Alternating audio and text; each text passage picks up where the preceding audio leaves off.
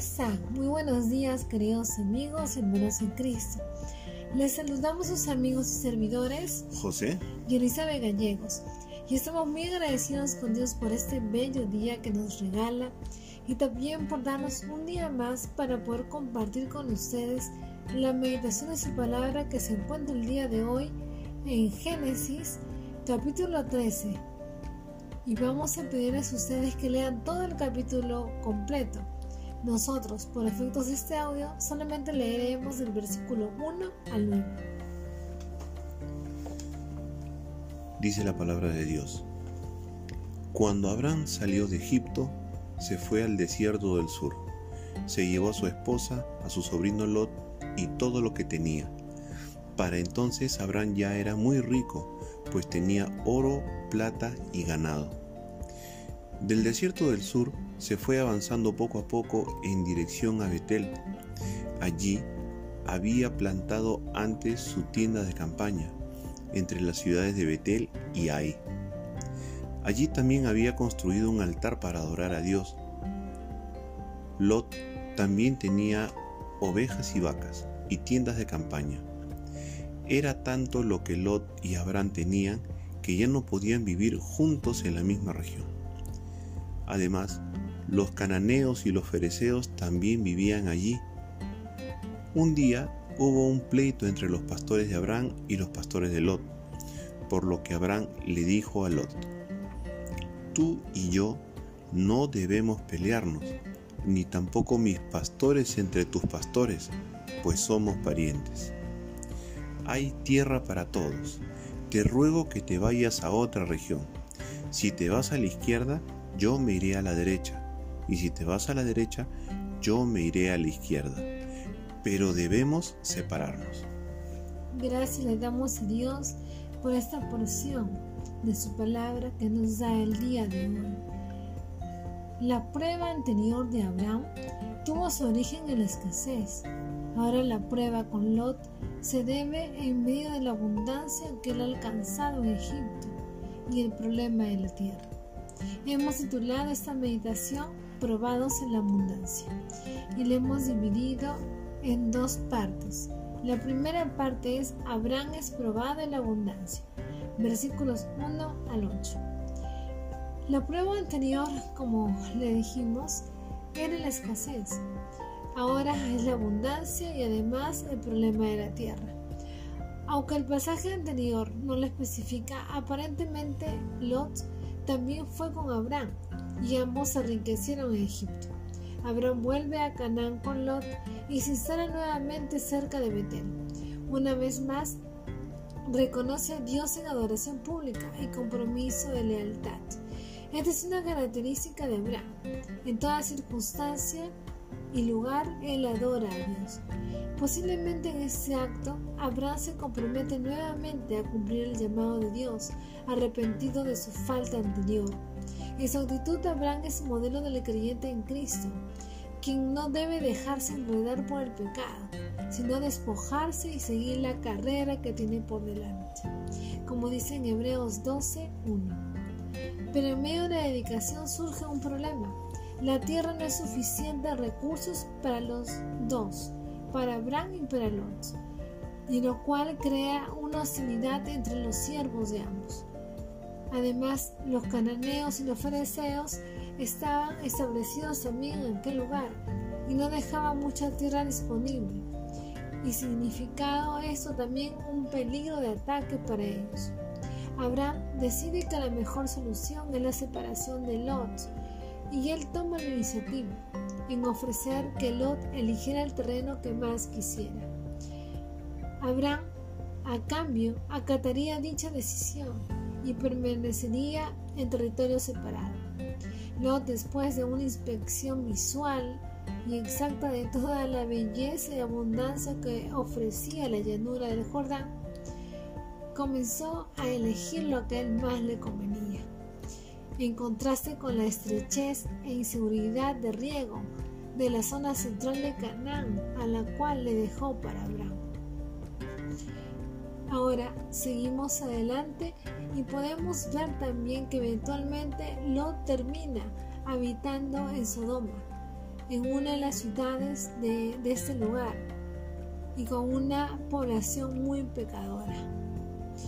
Según la evaluación bíblica, Lot encuentra en ese lugar prácticamente una réplica de la buena vida en Egipto, sin peligro político, pero con grave peligro por el pecado de los del lugar. La iniciativa de Abraham en sí misma muestra su bondad y la práctica de ser bendición. Él podía haber expulsado a Lot, podía hacerlo su subordinado, o de repente hubiera podido adoptarlo como hijo y terminar el conflicto. Pero sin embargo, él toma la decisión de separarse. La decisión de Lot, que era la más sabia humanamente hablando, favorece aún así a los propósitos de Dios para con Abraham. Primero, porque Abraham permanece en la tierra que Dios le había prometido lo cual significaba dependencia mayor de Dios en cuanto a sustento físico, alimento y también a sobrevivencia política, ya que tenía el peligro de ser exterminado por los cananeos y fereceos.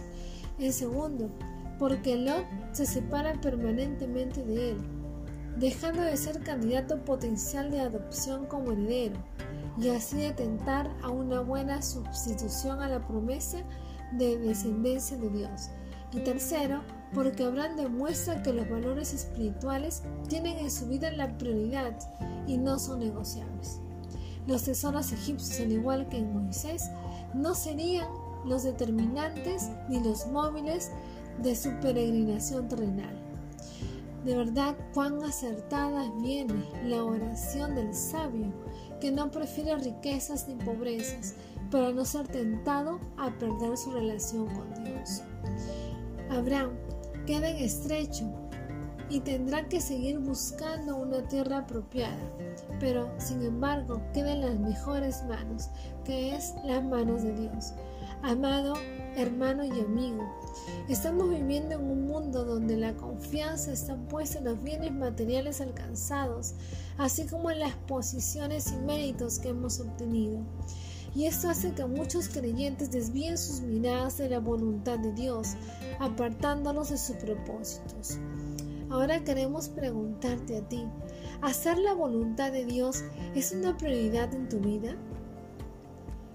¿En dónde está puesta tu confianza? ¿En el dinero? ¿En los bienes materiales? ¿En tus logros? ¿O en Dios?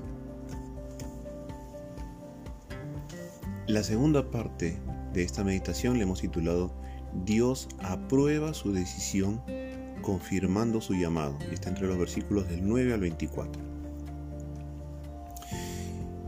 Dios no queda ajeno a la acción correcta de Abraham.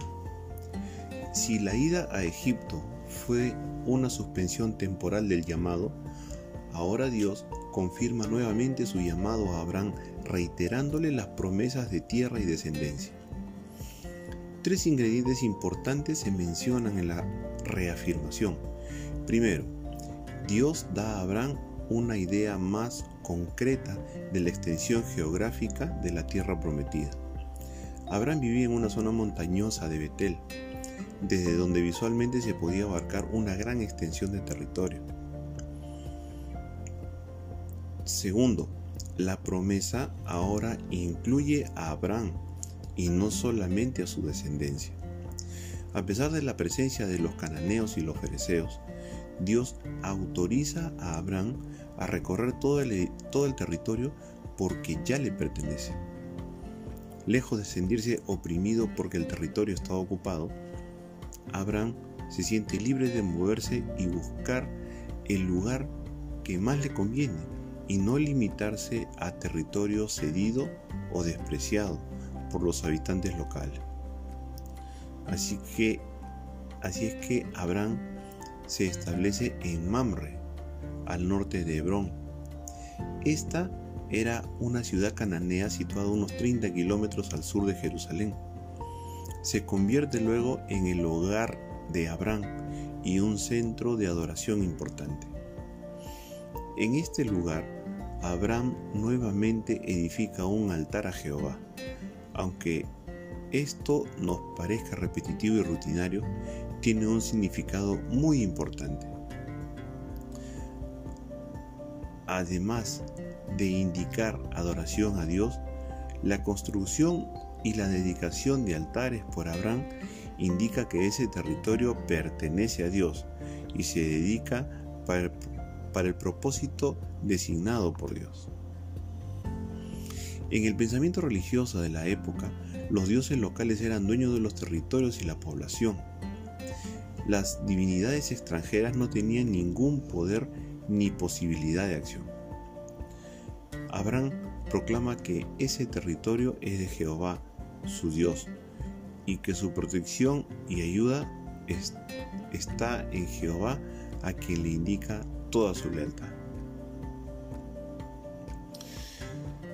Pese a todo, Abraham decide vivir confiado y pendiente de la promesa de Dios.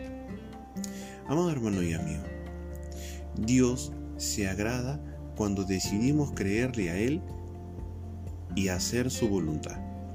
Esto trae bendiciones a nuestras vidas y no solamente eso, sino que también permite que Dios siga cumpliendo en nuestras vidas sus propósitos para los cuales hemos sido llamados. Y quiero hacerte unas preguntas, amado hermano y amigo. ¿Cómo está tu relación con Dios? ¿Tienes un llamado de parte de Él? ¿Estás decidido a creerle a Él? Después de haber meditado, podemos concluir que el llamado de Dios incluye pruebas en cada aspecto de nuestra vida y debemos responder a ellas tomando decisiones que honren la voluntad de Dios, demostrando así que nuestra confianza está centrada en Él. Segundo, que más allá de que en el pasado hayamos tomado decisiones equivocadas y que nos hayan alejado del llamado de Dios, el llamado dado por Dios continúa. Lo que debemos hacer es volver a Cristo, arrepentirnos y empezar a tomar decisiones basadas en su voluntad y no en la nuestra. Damos gracias al Señor porque nos permite meditar en su hermosa, en su preciosa palabra, precisa para estos tiempos. Y ahora me quiero dirigir a ti, querido amigo, querida amiga que nos estás escuchando probablemente por primera vez y que aún no le has entregado tu vida al Señor Jesucristo. Te pedimos que evalúes tu vida, te arrepientas de tus pecados y que le entregues tu vida al Señor Jesucristo. Estamos deseosos de poder contar contigo como familia del Señor y que seas tú llamado por Él, porque Él tiene un propósito para ti y no podemos cumplir con ese propósito si estamos cargados de pecado. Rinde tu vida a Él, entrégale todos tus pecados y recibe al Señor Jesucristo como tu Salvador personal. Gracias le damos a Dios por este tiempo y también a ustedes por escucharnos. Les animamos a que nos puedan seguir escuchando a través de Spotify y nos puedan encontrar como José y Elizabeth Gallegos. Asimismo también, si ha sido de bendición este audio para su vida, les animamos a que puedan compartirlos con otros que también lo necesitan. Nos estamos viendo Dios mediante hasta una próxima oportunidad. Dios, le bendiga.